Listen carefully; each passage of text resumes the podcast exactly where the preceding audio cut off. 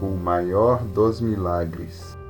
Jesus fez diante dos discípulos muitos outros milagres que não estão escritos neste livro, mas estes foram escritos para que vocês creiam que Jesus é o Messias, o Filho de Deus, e para que, crendo, tenham vida por meio dele.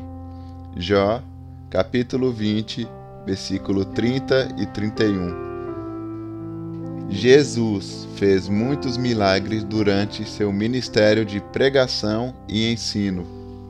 Curou muitos enfermos, libertou endemoniados, multiplicou pães e peixes e muitos outros milagres que não estão escritos na Bíblia Sagrada. Os milagres de Jesus não foram realizados com todas as pessoas.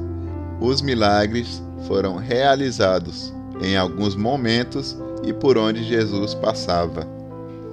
Ao realizar milagres, Jesus revelava o seu reino perfeito, sem defeitos, sem imperfeições e falhas. No entanto, a vinda de Jesus Cristo à Terra foi para realizar o maior de todos os milagres, muito além dos realizados na natureza ou na vida das pessoas. O maior milagre é o amor incondicional de Deus, revelado em Cristo Jesus, que morre na cruz e ressuscita no terceiro dia. Amor que venceu e tira o poder do pecado, do diabo e da morte. A obra redentora na cruz é o maior milagre que traz para a humanidade o perdão dos pecados e a certeza da vida eterna com Deus nos céus.